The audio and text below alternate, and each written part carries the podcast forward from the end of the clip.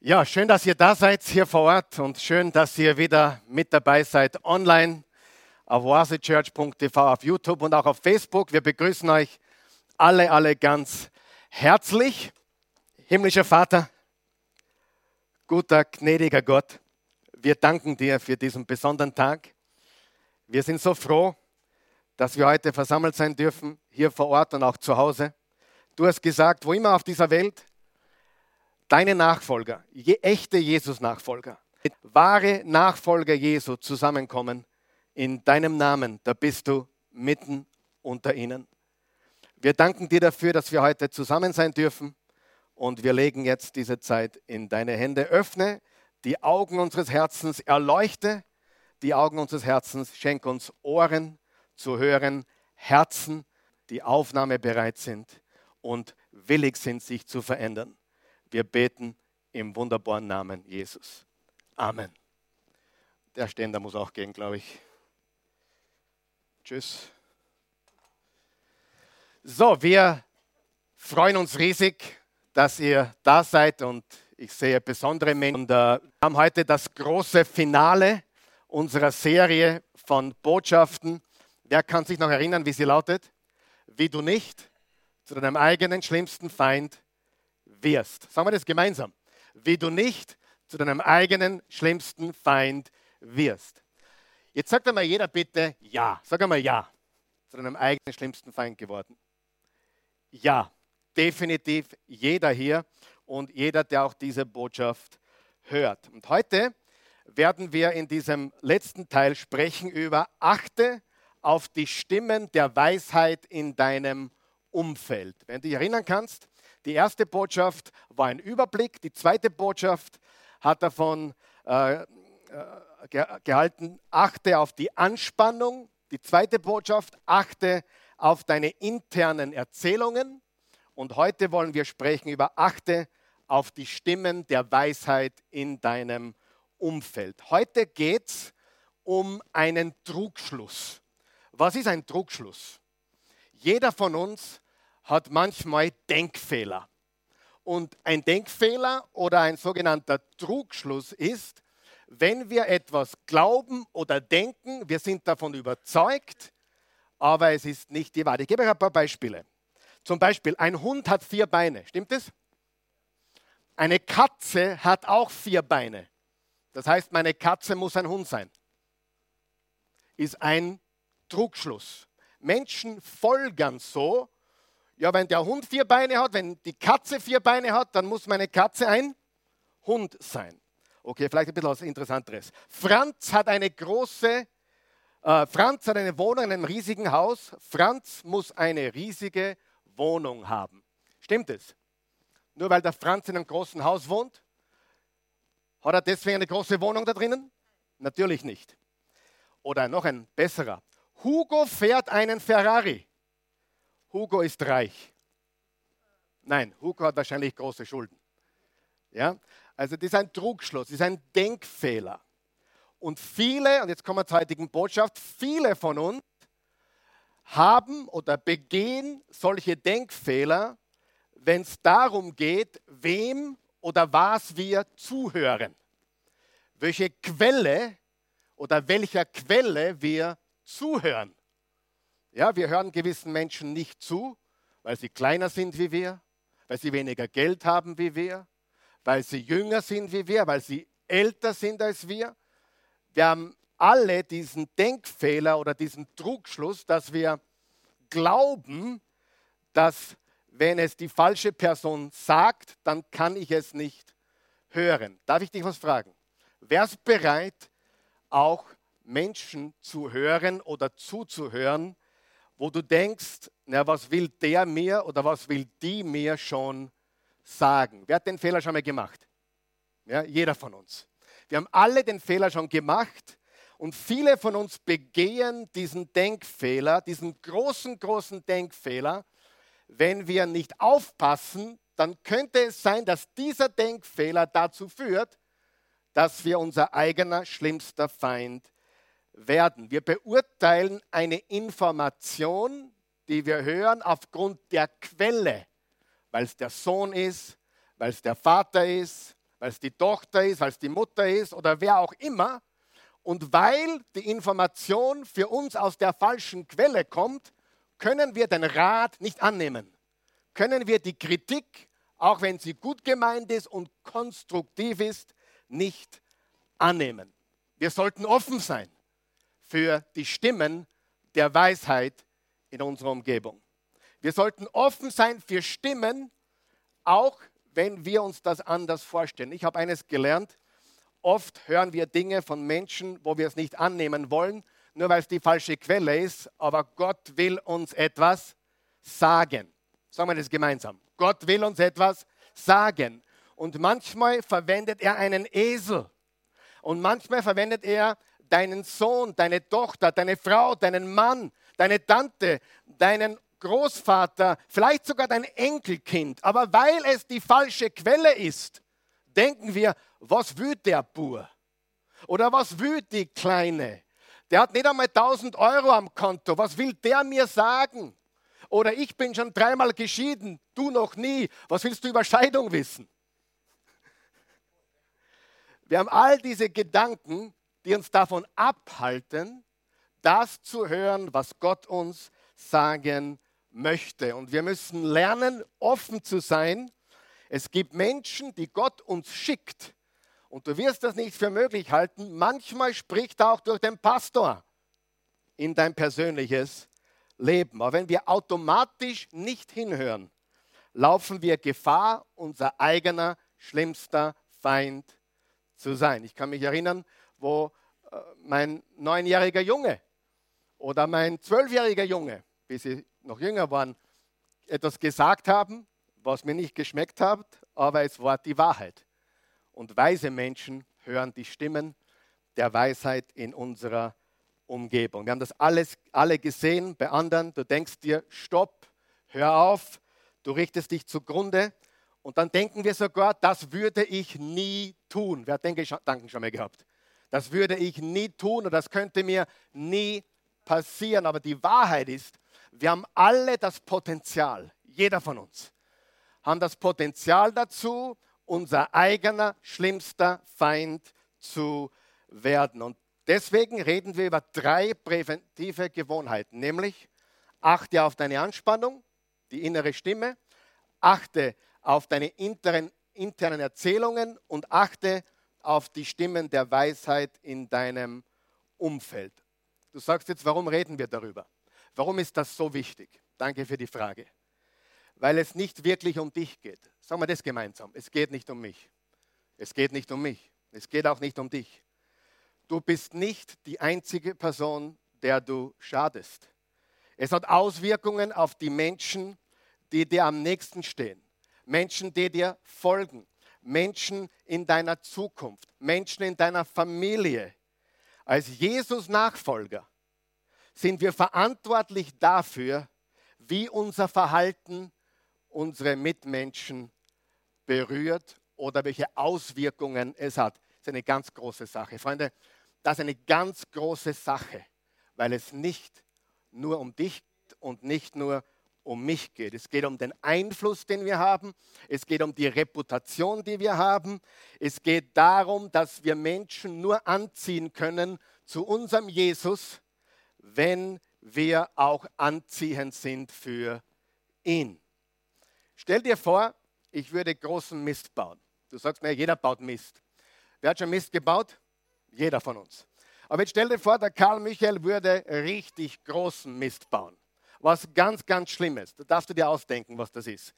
Aber wenn der Karl Michael großen Mist bauen würde, wer von euch weiß, das würde nicht nur den Karl Michael schaden, sondern vielen anderen Menschen auch, zumindest meine eigene Familie, meine Frau, meinen Kindern und den Menschen, die mir gerne zugehört haben und mir wahrscheinlich ab jetzt nicht mehr zuhören würden. Würde Bernadette Mist bauen.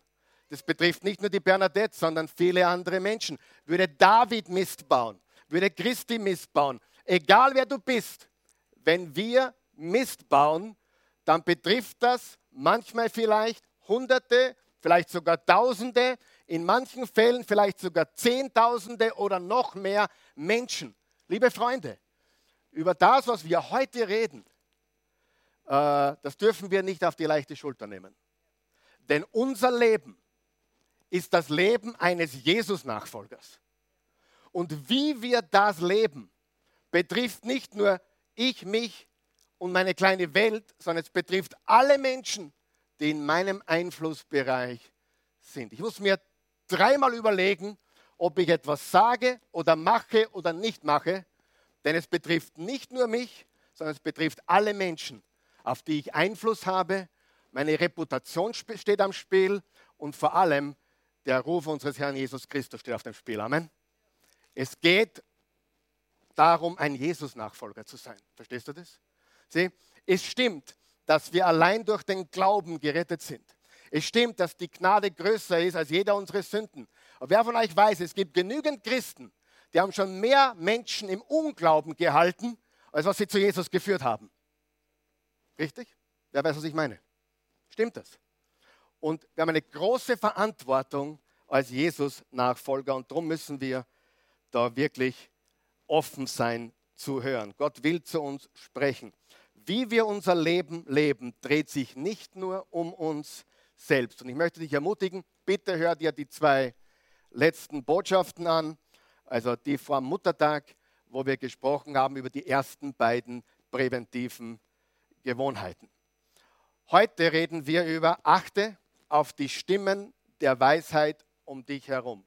Und ich kann es nicht noch deutlicher sagen als bitte, öffne deine Ohren, öffne dein Herz. Wenn du nicht zuhörst, wirst du vielleicht in dein Verderben rennen. Wer hat das bei anderen schon gesehen? Sieht das nicht? Sieht sie es nicht? Hört er es nicht? Hört sie es nicht? Stopp! Du zerstörst dein Leben und damit viele andere Menschen. Das ist, was es ist, ein Jesus-Nachfolger zu sein.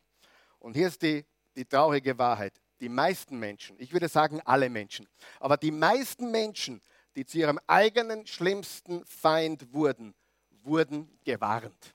Sag einmal gewarnt. Wurden gewarnt. Du wurdest gewarnt, ich wurde gewarnt. Jeder von uns hier ist auf etwas angesprochen worden und wurde gewarnt, bevor er Schaden angerichtet hat. Stimmt es? Ich habe es gesehen in meiner unmittelbaren Familie, du vielleicht auch. Vielleicht hast du jemanden in einer Familie, der sein Leben zerstört hat und immer noch so durch die Gegend rennt, als würde nichts passiert sein. Es ist traurig. Aber sie haben nicht gehört, sie wollten nicht hören. Und hier kommt eine wichtige Erkenntnis. Unsere schlimmsten Entscheidungen gehen immer eine ganze Reihe von kleinen, unweisen Entscheidungen voraus. Es kommt nicht zu einer großen Entscheidung von heute auf morgen. Du tust nicht von heute auf morgen, oh, heute wache ich auf, heute werde ich die Ehe brechen. So passiert das nicht. Das sind viele kleine, winzige Entscheidungen, bis du dort landest. Du gehst auch nicht fünf Jahre in den Gottesdienst und dann wachst du einen Sonntag auf und sagst, na, ab heute gehe ich nicht mehr. So funktioniert das nicht. Wer von euch weiß, die Dinge schleichen sich ein in allen Bereichen unseres Lebens. Das heißt, bevor wir eine massiv große Entscheidung treffen, haben wir auf dem Weg unzählige kleine, unweise Entscheidungen getroffen.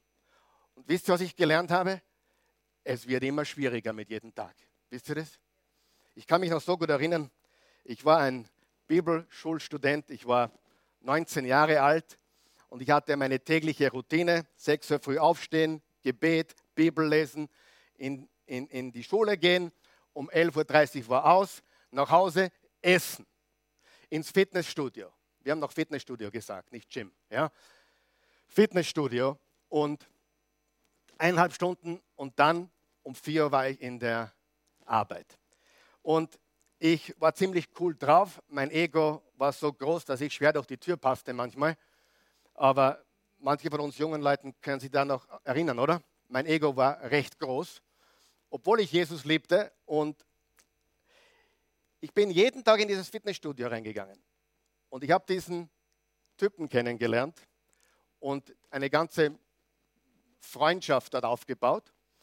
Und ich habe aber nie, nie über meinen Glauben geredet. Nie. Ich habe das cool gespielt. Ich habe cool gehalten. Und dann dachte ich mir, irgendwann einmal muss ich was sagen, dass ich ein Jesus-Nachfolger bin. Und wisst ihr was? Mit jedem Tag, den ich zugewartet habe, es wurden zwei Jahre, bis die draufkommen sind, dass ich in die Bibelschule gehe. Ich habe mich so geschämt. Ich habe mich so geschämt, weil je länger wir warten, je länger wir warten mit etwas, umso mehr oder umso schwieriger wird es, da rauszukommen oder etwas klarzustellen. Sie, die meisten wurden gewarnt. Und das ist auch eine gewaltige Wahrheit. Ich weiß es von der Christi zum Beispiel. Jemand spürt etwas, was du ignorierst. Du kannst es nicht sehen, aber deine Frau sieht es. Du kannst es nicht sehen, aber dein Kind sieht es. Du kannst es nicht sehen, aber andere sehen es. Und nicht zu hören und nicht aufzupassen, was Gott uns durch andere Menschen sagen möchte, ist lebensgefährlich. Weil es uns wirklich, wenn wir alle Stimmen zurückweisen, zu unserem eigenen schlimmsten Feind werden lässt. Jemand will etwas sagen, aber du kannst es nicht hören. Weißt du warum nicht? Weil du dir selber, die, letzte Botschaft, eine eigene Geschichte erzählst. Du hast eine eigene interne Geschichte. Und diese interne Geschichte, die erzählst du dir so lange, bis du sie glaubst. Und du kannst gar nicht hören, was andere dir sagen wollen. Und wenn du nicht zuhörst, wenn du nicht Stopp machst und nicht sagst, ich höre mir das jetzt an, dann könnte es sein, dass du in dein Verderben rennst. Und da gibt es eine gewaltige Geschichte, und die wollen wir uns jetzt anschauen. Im 1. Könige, Kapitel 11 und 12. Äh, das ist eine eher unbekannte Geschichte in der Bibel. Eine Geschichte aus der hebräischen Bibel im Alten Testament. Und ich hoffe, dass diese Geschichte heute dazu beiträgt, dass sie den Widerstand, den wir spüren, diesen Widerstand, wir wollen nicht zuhören, wir wollen nicht achten, was diese Stimme oder Stimmen zu uns sagt, äh, dass es diesen Widerstand bricht. Und diese Geschichte dreht sich um den vierten König von Israel. Und wer von euch weiß, wer war der erste König von Israel? Saul, der zweite, David, der dritte, Salomo. Und dann hätte es ein gewisser Rehabeham sein sollen, der Sohn von Salomo. Und bevor wir uns die Geschichte anschauen, warum sollten wir das Alte Testament lesen, studieren und kennen? Warum sollten wir das? Weil im 1. Korinther 10, Vers 11 steht folgendes. All diese Ereignisse, denen widerfuhren, dienen uns als Beispiel. Sie wurden für uns, die wir am Ende der Zeiten leben, als Warnung aufgeschrieben. Warum lesen wir das Alte Testament? Mehrere Gründe. Aber ein Grund dafür ist, dass die Geschichten der Menschen und die werden ganz klar und offen dargestellt. Das ist für mich ein klarer Beweis für die Wahrhaftigkeit der Bibel. Die, die Bibel sagt uns genau, David, ein Mann nach dem Herzen Gottes, und dann berichtet es von Ehebruch und Mord. Äh, die Bibel verschönigt nichts. Die Bibel zeigt uns die, die besten Seiten eines Menschen und die schlimmsten Seiten eines Menschen. Da wird nichts beschönigt. Und ähm, die Dinge, die im Alten Testament für, für uns aufgeschrieben sind, dienen uns als Beispiel und als Warnung. Wir sollten Acht haben. Das ist sehr, sehr wichtig. Kurzer Nebengedanke, äh, hat nichts mit der heutigen Predigt zu tun. Aber die Bibel ist das einzige heilige Buch. Damit kannst du alle anderen Religionen sofort äh, entlarven oder sofort nichtig machen. Die Bibel ist das einzige Geschichtsbuch. Im Koran steht keine Geschichte. Im Koran steht nur, dass irgendjemand eine Erscheinung hatte, aber keine Geschichte. Also eine Erfindung von Menschen. In den, in den Veden, den Hindu-Veden, nur Prinzipien, nur Moral, nur Dinge, die wir gelehrt bekommen, keine Geschichte. Die Bibel ist das Buch der Bücher. Hast du schon mal gefragt, was soll ich die ganzen Geschichten da lesen?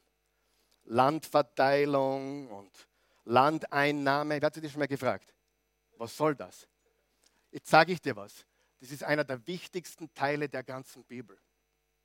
weil die Bibel immer wieder darauf hinweist. Es ist kein Buch von Prinzipien oder Moral, sondern es ist ein Buch von Geschichte. Und ich habe euch das schon oft gesagt, ich glaube nicht an Jesus, als in der Bibel steht. Steht Jesus in der Bibel? Natürlich ist die Bibel die Wahrheit. Ja, glaube ich von ganzem Herzen. Unfehlbar, glaube ich. Aber selbst wenn ich einen Fehler entdecken würde, würde mein Glaube keinen Abbruch haben. Warum? Weil mein Glaube nicht auf etwas, was niedergeschrieben ist, beruht, sondern auf ein geschichtliches Ereignis. Jesus Christus ist gestorben, begraben und auferstanden. Das ist sehr wichtig. Und dann kommt noch ein anderer Typ ins Spiel, der heißt Jerobeam. Und zu dieser Zeit hat sich das Reich gespalten. Und wir lesen jetzt die Geschichte und werden ein paar Dinge dazu sagen. Und wir hoffen, dass wir daraus lernen heute, dass wir der Stimme oder den Stimmen der Weisheit um uns herum Gehör schenken. 1. Könige 11, Vers 28. Jerobeam war ein tüchtiger Mann. Als Salomo sah, wie der junge Mann arbeitete, übertrug er ihm die Aufsicht über alle Zwangsarbeiter des Hauses Josef. Also dieser Jerobeam war nicht der Sohn vom Salomo, das war der Rehabeam. Aber dieser Jerobeam war ein tüchtiger Mann, den Salomo eingesetzt hat, und zwar als Leader. Er war ein außergewöhnlicher Leader. Er wurde befördert und von Salomo eingesetzt, die Zwangsarbeiter zu führen. Du sagst Zwangsarbeiter, ja? Die traurige Geschichte ist, dass zu diesem Zeitpunkt König Salomo bereits zu einem heidnischen König wurde. Er hat heidnisch gelebt und heidnisch gehandelt. Er hatte über 700 Frauen, die hatten gar keinen Namen mehr, die hatten nur eine Nummer. Und er hatte 300 Nebenfrauen. Er hat von allen Seiten Frauen geheiratet. Wisst ihr warum? Um Frieden zu haben. Er hat die, die Töchter der berühmtesten Menschen rundherum aufgeheiratet, sozusagen, damit er überall Friedensverträge schließen kann. Und deswegen hat er auch diesen oberflächlichen Frieden gehabt. Aber im Prozess, sagen wir im Prozess, wurde er ein Götzenanbeter. Liebe Freunde, du kannst unmöglich ein echter Jesus-Nachfolger ein starker Jesus-Nachfolger bleiben, wenn du nur Menschen um dich herum hast, die andere Götter anbeten. Amen. Du brauchst Jesus-Nachfolger, Freunde. Hey, ich weiß es von mir selber. Allein gestern bei der Taufe, wenn ich umgeben bin mit anderen Jesus-Nachfolgern, steigt mein Glaube schon um zwei Levels. Stimmt es? Aber wenn ich mich umgeben fühle oder umgeben bin mit Menschen, die anderen Göttern dienen, die andere Agenden haben, ich bin nicht so stark, dass mein Glaube stark bleibt. Ich sage es ganz ehrlich. Ich meine, mein Glaube ist stark, aber es beeinflusst sogar mich, wenn ich nur Menschen um mich herum habe, die anderen Göttern dienen. Salomo hat alles aufgeheiratet, was es gibt. Alles, die schönsten Frauen der berühmtesten äh, Könige und Männer der Umgebung, die Edomiter, die Moabiter, die Ammoniter, die Ägypter, alles hat er aufgeheiratet, um Frieden zu machen. Und im Prozess des Ganzen ist er abgefallen und hat begonnen, andere Götter anzubeten. Salomo, jetzt schnall dich an, hatte 150.000 Steinarbeiter. Das heißt, Salomo hat so viel gebaut, dass er 150 männliche Mitarbeiter, 150.000 männliche Mitarbeiter hatte, die die Steine geschnitten haben und transportiert haben. 150.000. Das ist fast die ganze Stadt Linz. Männer, die nur gearbeitet haben. Und die Umstände waren nicht mehr so freiwillig. Es hat sich zum Zwangsarbeiten degradiert. Und äh, Salomo ist komplett abgefallen. Er hat so wunderbar begonnen. Die Bibel sagt, Gott liebte ihn und er liebte Gott. Aber durch die falschen Assoziationen und die falschen, äh, die, die er sich umgeben hat, wurde er äh, ein Götzenanbeter. Vers 29. Als Jerobeam einmal Jerusalem verließ, begegnete er dem Propheten Ahia von Shiloh, der einen neuen Mantel trug. Als beide allein auf dem freien Feld waren, nahm Ahia seinen neuen Mantel und zerriss ihn in zwölf Stücke. Immer wenn Propheten im Spiel kommen im Alten Testament, passieren komische Dinge. Dieser Prophet ist dem Jerobeam äh, begegnet und hat seinen neuen Mantel in zwölf Stücke zerrissen. Dann sagte er zu Jerobeam, nimm dir zehn Stücke, denn so spricht Jahwe, der Gott Israels. Pass auf, ich will Salomo die Herrschaft entreißen und dir zehn Stämme geben. Das ist die berühmte Teilung des Nordreichs und des Südreichs. Nur einen Stamm lasse ich ihm, meinem Diener David zuliebe, und meiner aus allen Stämmen Israel erwählten Stadt Jerusalem. So bestrafe ich die Israeliten dafür, dass sie mir den Rücken kehrten und sich niedergebeugt haben vor Astarte, der Göttin der Sidonier, vor Chemosh, dem Gott der Moabiter, vor Milkom, dem Gott der Ammoniter. Sie sind nicht auf meinem Wegen geblieben und lebten nicht so, wie es mir gefällt. Salomo, seine schlechte Entscheidung. Siehst du das? Die Entscheidung eines Mannes, Salomo hat meine Vorschriften und Rechte nicht so beachtet wie sein Vater David. Salomo hat im Alleingang die Weichen gestellt zum Untergang der Nation. Wer glaubt, die Entscheidung eines Mannes, einer Frau, eines Menschen ist wichtig? Wer von euch weiß, als Jesus Nachfolger kann ich nicht tun, was ich will? oh, das ist mein Leben. Nein, es ist nicht dein Leben, es ist Gottes Leben. Es ist mein Bankkonto. Nein, es ist nicht dein Bankkonto, es ist sein Bankkonto. Es sind meine Kinder. Nein, es sind nicht deine Kinder, es sind seine Kinder, die er dir geschenkt hat. Amen. Ich will, dass du nur diesen Gedanken heute mitnimmst. Als Jesus-Nachfolger ist dein Leben mehr als du, sondern alles, was an dir dranhängt, wird beeinflusst durch deine Entscheidungen. Gut oder meistens negativ, richtig? Salomo hat meine Vorschriften und Rechte nicht so beachtet wie an seinen Vater David, um meinem Diener David zu lieben, den ich erwählt habe und der sich an meine Gebote und Vorschriften gehalten hat, werde ich Salomo das Königreich nicht nehmen, sondern ihn, solange er lebt, meines Volke, Fürst meines Volkes sein lassen. Aber seinem Sohn werde ich das Königtum wegnehmen. Rehabeam. Es hat also drei Generationen gebraucht. David, ein Mann nach meinem Herzen. Salomo, der hineingeboren wurde in diese gemochte Wiesen, oder wie sagt man? Gemade Wiesen, in dieses gemachte Nest, Entschuldigung. Und dann die dritte Generation, der komplette Abfall. Und ich kann dir sagen, Meistens passiert es. Ich kann dir sagen, ich kenne mindestens fünf Kirchen, fünf Gemeinden auf Anhieb, wo der, der Großvater die Gemeinde gegründet hat.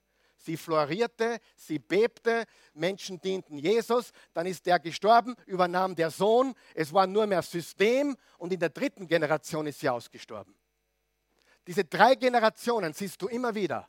Und du siehst sie hier, David, Salomo, Rehabeam. Ein Mann nach dem Herzen Gottes, Lauwarm, Abfall. Immer wieder. Und das ist auch der Grund, warum viele Unternehmen heute meistens schon äh, keinen Nachfolger haben. Ich, ich, weiß von meinem Onkel zum Beispiel, ich weiß von anderen, da gibt es keinen Nachfolger mehr. Die haben alles gegeben, die haben auf, aufs Abendessen verzichtet, dass dieses Unternehmen hinaufkam. Dann waren Millionen da, die Kinder wollten oder hätten übernehmen sollen wollten teilweise gar nicht. Der eine, der wollte, naja, mach ich halt weiter. Und in der nächsten Generation ist es kaputt. David, Salomo, Rehabeam. Studiert es einmal, das ist genial. Aber Salomo hat es verbockt. Und dann geht es weiter. Ähm, in Vers 36, ihm lasse ich einen Stamm, damit mein Diener David stets einen Nachkommen von mir in Jerusalem hat, der Stadt, die ich erwählt habe, dass mein Name dort wohnt. Dich aber, Jerobeam, mache ich zum König über alles, was du nur wünschen kannst. Du sollst König über Israel werden. Und wenn du auf das hörst, was ich dir gebiete, wenn du auf meinen Wegen gehst und tust, was mir gefällt, wenn du meine Vorschriften und Gebote beachtest, wie mein Diener David, dann werde ich mit dir sein. Dann wird auch deine Nachkommenschaft bestehen bleiben, so wie ich es David für seine Nachkommen garantiert habe. Und dir gebe ich Israel. So werde ich Davids Nachkommenschaft demütigen, aber nicht für immer. Das ist auch eine, eine Weissagung auf Jesus hin, weil Jesus ist dann der Erlöser, der aus David kommt. Salomo wollte Jerobeam umbringen lassen. Doch dieser entkam und floh nach Ägypten, dem ägyptischen König. Dort blieb er bis zu Salomos Tod. Salomo hat offensichtlich äh, davon gehört, dass dieser Prophet dem Jerobeam zehn Stämme versprochen hat. Und offensichtlich hat der Jerobeam seinen Mund nicht halten können. Es hat sich herumgesprochen und Salomo, also dass er verstanden hat, Jerobeam will das Königreich und Gott hat ihn angeblich eingesetzt. Statt meinem Sohn Rehabeam wollte er ihn umbringen lassen. So tief ist Salomo gefallen. Aber jetzt geht es zum Eingemachten im Kapitel 12, Vers 1. Interessiert euch das noch? Rehabeam reiste nach Sichem. Und ganz Israel war dorthin gekommen, um ihn als König zu bestätigen. Stopp. Rehabeam, der Sohn von Salomo, sollte an diesem Tag eingesetzt werden als Nachfolger, als rechtsmäßiger Nachfolger David, Salomo, Rehabeam, der Enkelsohn von David.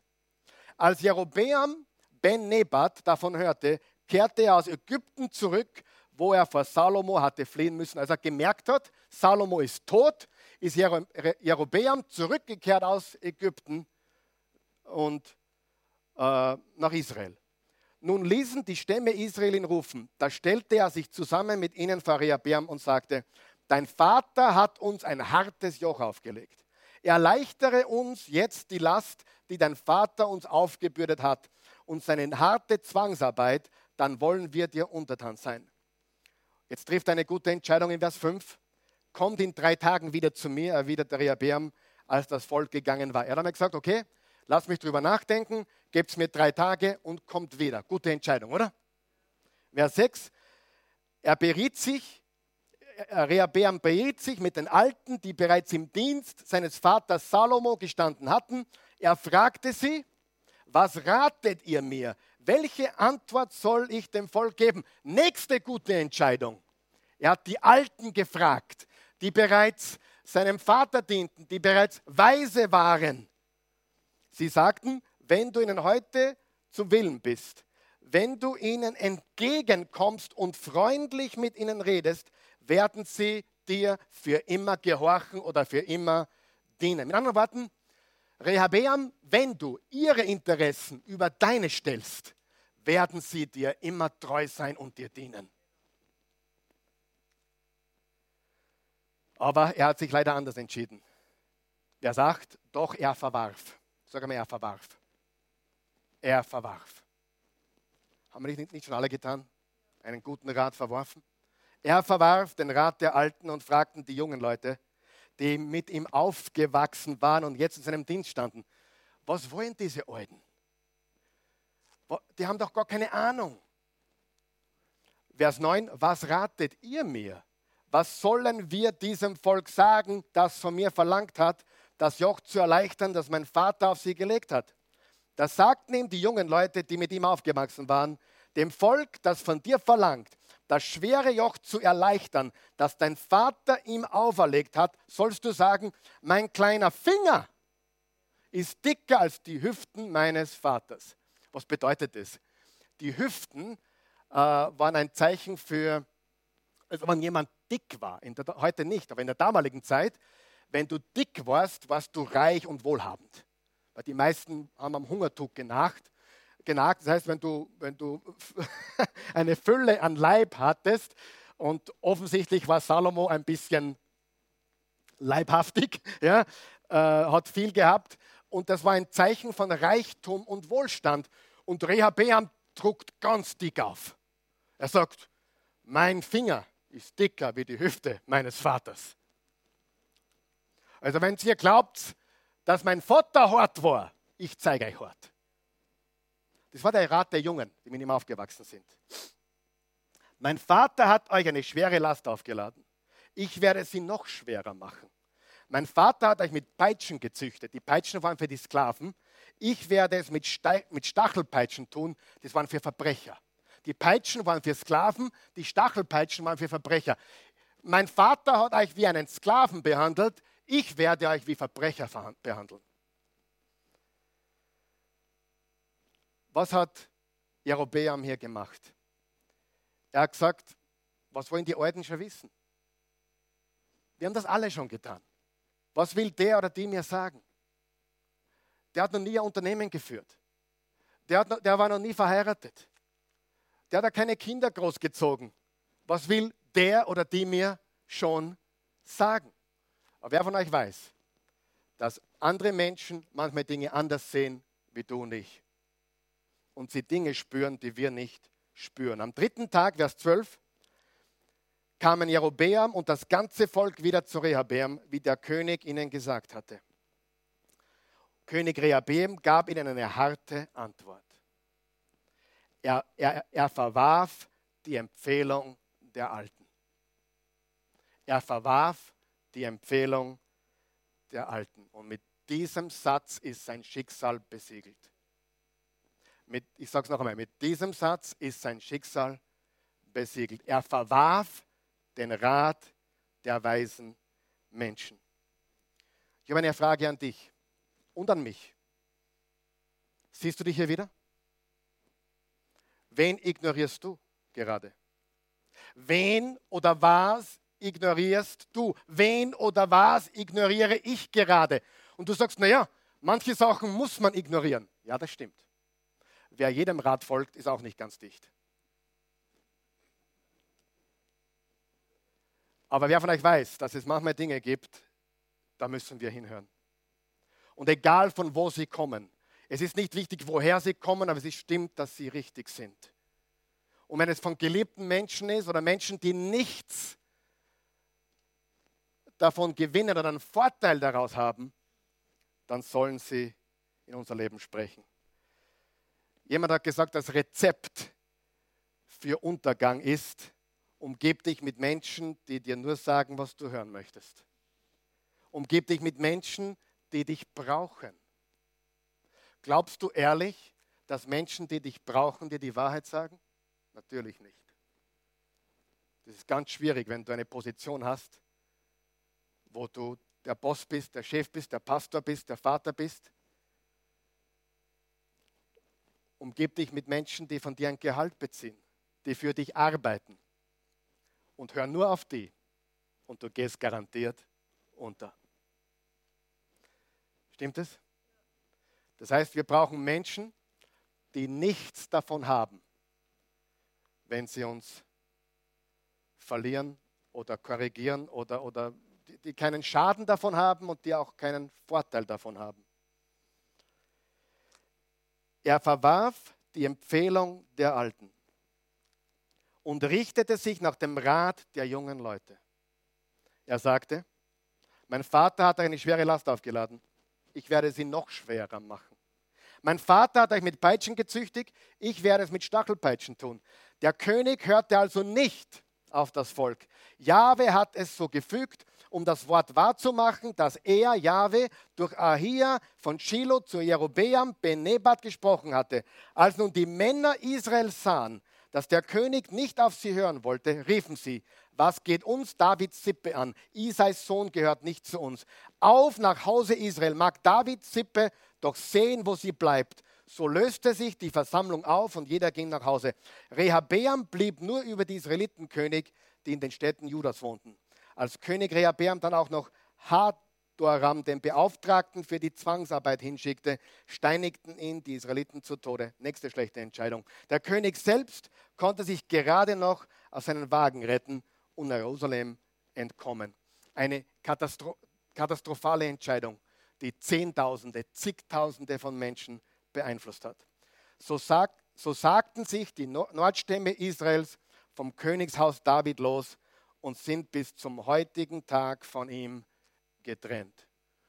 Salomo hat die Weichen gestellt. Rehabeam hat den falschen Menschen zugehört. Und du kannst die Geschichte weiterlesen. Israel war eine Katastrophe. Es waren insgesamt 19 Könige und kein einzig guter König war dabei. Kein einziger, der Gott von ganzem Herzen diente. Kein einziger.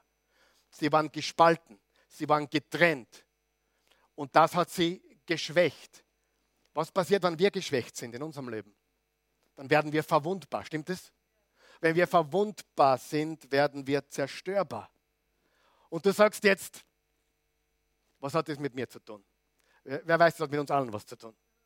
Sind wir bereit, den Stimmen in unserem Umfeld Gehör zu schenken? Und du sagst jetzt, Karl Michael, ja, aber es geht ihn oder sie überhaupt nichts an. Richtig. Es geht ihn überhaupt nichts an. Es geht sie überhaupt nichts an. Aber bist du weise? Möchte ich weise sein?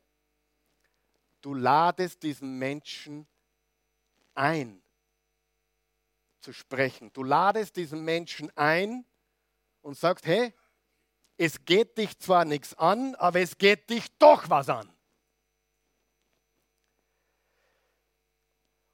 Und du hörst zu weil du verstanden hast, es geht nicht nur um dich, es geht darum, dass du ein Jesus-Nachfolger bist.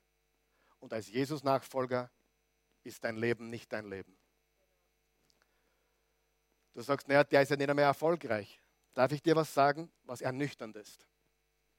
David weiß das, ich weiß das, Martin weiß das, die Christi weiß das, die meisten hier, der Silvester weiß das, der Marc weiß es 100%, alle, die meisten hier wissen das, was ich jetzt sage. Erfolg ist wie ein Rausch. Ich sage das noch einmal. Erfolg ist wie ein Rausch. Und die größten Fehler werden nicht am Boden gemacht, sondern an der Spitze des Berges. Habt ihr das verstanden? Erfolg bedeutet nicht, dass du wiff bist oder gescheit bist. Wer hat das schon gemerkt? Erfolg oder Geld sagt nichts darüber aus, wie gescheit jemand ist. Amen. Erfolg ist wie ein Rausch. Man sagt auch, es macht blind. Und unser größter Feind ist was? Unser eigener Ego.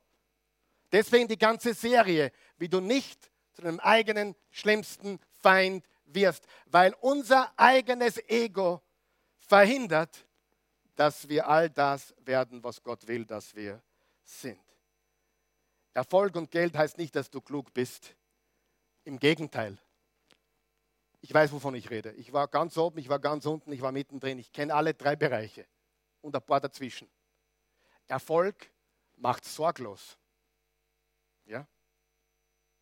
Erfolg macht blind. Erfolg ist wie ein Rausch.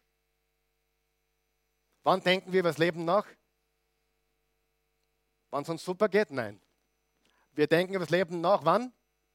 Wenn es uns schlecht geht. Richtig?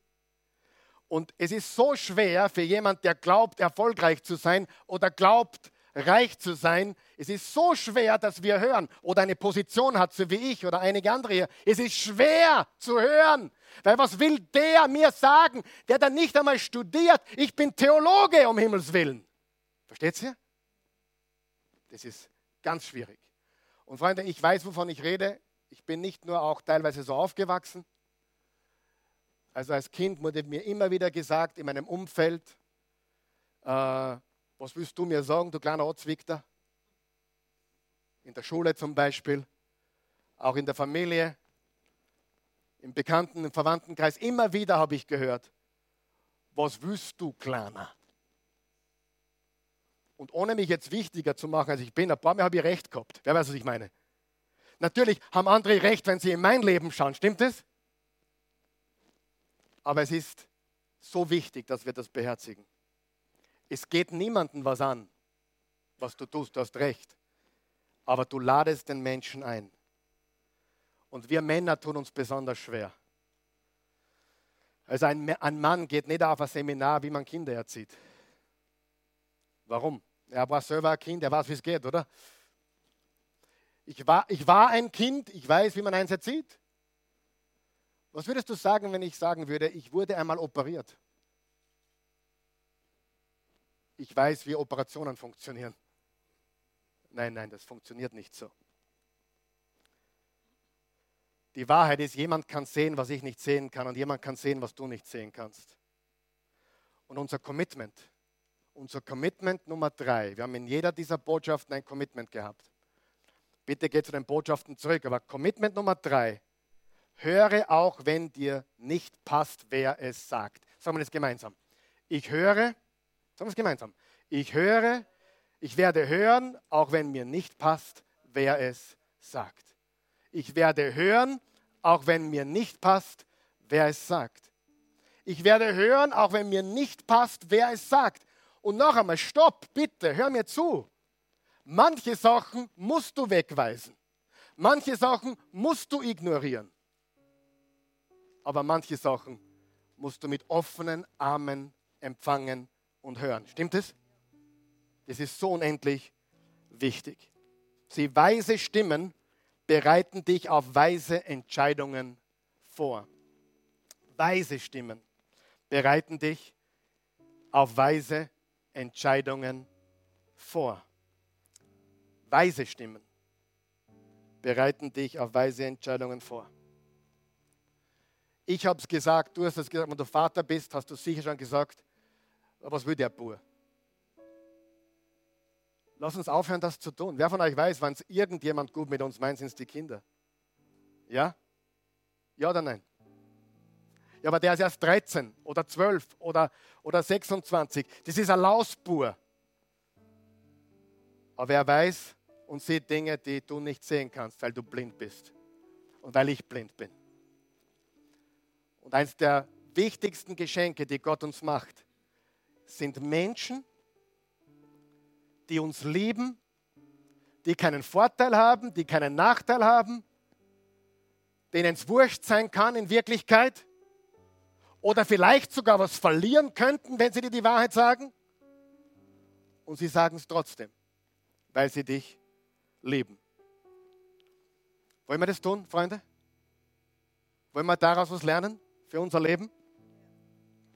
Diese drei präventiven Gewohnheiten sind achte auf die Anspannung, achte auf deine internen Erzählungen und achte auf die weisen Stimmen in deinem Umfeld.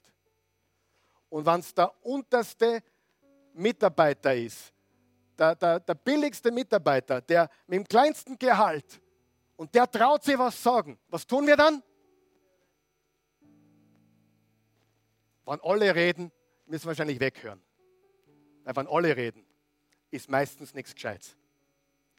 Aber wenn jemand in unser Leben sprechen will, weil er nichts zu verlieren hat oder sogar riskiert, was zu verlieren, dann sollten wir unsere Ohren spitzen.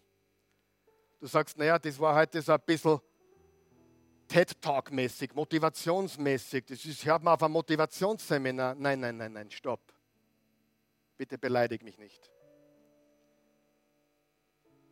Es geht darum, dass wir Jesus Nachfolger sind. Habt ihr das verstanden? Das ist der Kernpunkt. Jesus hat gesagt, daran wird die Welt erkennen, dass ihr meine Jünger seid, wenn ihr Liebe habt zueinander. Jesus hat gesagt, dass wir Licht der Welt sein sollen und Salz der Erde. Als Jesus-Nachfolger haben wir die ganz große Verantwortung, sicherzustellen, dass unser Verhalten andere Menschen nicht schadet. Kennst du Christen, die ihr durch ihr präpotentes Verhalten, durch ihr sorgloses Verhalten Menschen schädigen, die sonst zum Glauben gekommen wären? Ich könnte ein ganzes Buch darüber schreiben. Wird dann unter Gnade verpackt. Wer von euch ist froh für die Gnade Gottes? Aber wer von euch weiß, als Jesus-Nachfolger schauen Menschen auf uns und stellen sich die Frage, ob wir wirklich glauben, was wir glauben. Ob wir Jesus wirklich nachfolgen. Jetzt haben wir eine ganze Geschichte gelesen. 30 plus Verse. Aber in Wahrheit geht es nur darum, unsere Verantwortung als Jesus-Nachfolger ist, dass wir nicht zu unserem eigenen schlimmsten Feind werden. Denn wenn wir zu unserem eigenen schlimmsten Feind werden, dann zerstören wir unser eigenes Leben und viele andere leben auch oder mit. Und das ist die Quintessenz dieser Predigt und dieser Serie gewesen. Weil es geht nicht um dich, es geht nicht um mich, es geht nicht um dein Leben, es geht nicht um mein Leben. Mein Leben gehört nicht mehr mir. Mein Leben gehört ihm. Und daher möchte ich immer mehr leben, wie er es möchte. Wem geht es auch so? Immer mehr leben, wie er es möchte. Das ist so unendlich wichtig. Sei mal froh für die Gnade Gottes, oder? Sei mal froh, weil wir Mist bauen, dass er uns vergibt. Und Gott sei Dank, weißt du, wie gnädig Gott ist? Den meisten Mist, was du und ich machen, den erfährt nicht einmal jemand. Wer ist froh darüber? Oder wer möchte, dass wir, dass wir die ganze letzte Woche einblenden jetzt auf der Leinwand? Jeden Gedanken, jedes Wort, jede Tat, jedes Video, alles, was du geschaut und getan hast. Wollen wir es kurz einblenden? 168 Stunden, die vergangen sind? Wollen wir nicht. Wer von euch ist so froh, dass Gott so gnädig ist, dass er sogar uns davor schützt und andere davor schützt, dass sie erfahren, was wir getan haben. Aber es gibt einen Mist, den wir bauen können. Der macht alles kaputt. Und der würde viele, viele Menschen ins Verderben ziehen. Oder viele Menschen davon abhalten, dass sie Jesus kennenlernen. Kenne jemanden, der hat so die Einstellung, naja, ich habe Schulden gemacht in mein ganzes Leben. Jesus hat mir vergeben, daher brauche ich nicht zurückzahlen. Solche Christen gibt es. Solche Christen gibt es. Und ich gebrauche das, den Terminus Christ locker. Wer von euch weiß, Vergebung ist eine Sache, wieder in Ordnung bringen ist eine andere Sache. Vergebung Gnade schließt nicht aus, dass du in Ordnung bringst, wenn es in Ordnung zu bringen ist, was du kaputt gemacht hast. Und als Jesus-Nachfolger wollen wir in Ordnung bringen, was wir kaputt gemacht haben. Und Freunde, nur so erreichen wir die Welt. Wir erreichen die Welt nicht, weil wir ja, toll reden oder sonst was, sondern wir, wir, wir erreichen die Welt, wenn wir Jesus von ganzem Herzen nachfolgen. Amen. Lass uns aufstehen. Vater im Himmel, wir loben, preisen und erheben dich. Wir danken dir für deine unendliche Güte und Gnade. Wir danken dir für dein Erbarmen, dein unermessliches Erbarmen. Wir danken dir für deine Treue, deine Liebe, für alles, was du für uns getan hast, Herr Jesus Christus.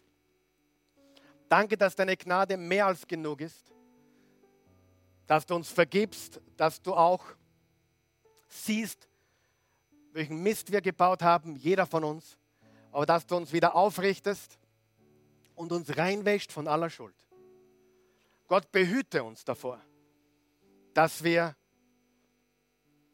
Schaden anrichten, dass wir, weil wir nicht hören, unser eigenes Leben zugrunde richten und das vieler anderer Menschen. Bitte hilf uns, die weisen Stimmen, die du uns schickst, zu beachten und zu hören und zu befolgen. Denn du meinst es gut und wir danken dir dafür. Danke, dass du in unser Herz sprichst, dass du uns führst und lenkst durch die Stimme des Heiligen Geistes und dass du uns führst und lenkst durch dein Wort und dass du uns hilfst, unsere internen Erzählungen zu erneuern durch dein Wort und dass du uns liebevolle Menschen schickst. Menschen, die uns hinweisen wollen darauf, was wir ändern müssen. Wenn du diese Botschaft gesehen hast oder hier bist vor Ort, ich, ich rede mal jetzt mit denen zu Hause, weil vielleicht hast du noch keine persönliche Beziehung zu Jesus Christus.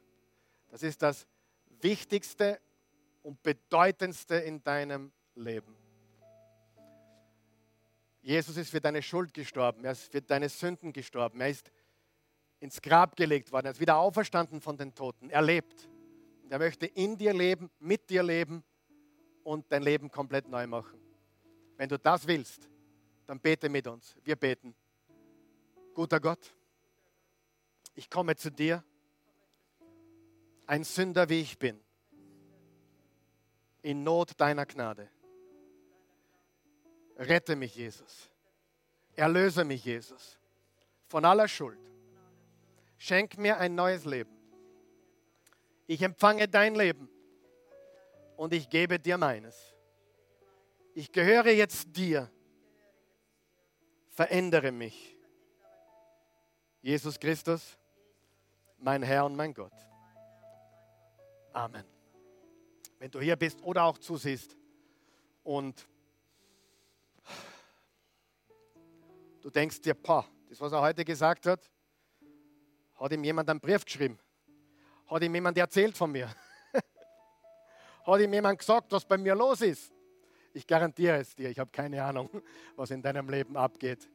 Und ich kann dir auch, auch garantieren, dass diese Predigt schon mehr, mehrere Wochen vorbereitet ist. Also das ist nicht etwas, was auf dich oder dein Leben die letzten Tage irgendwie zutrifft. Das ist die letzten Wochen schon entstanden, eigentlich schon mehr als vier Wochen.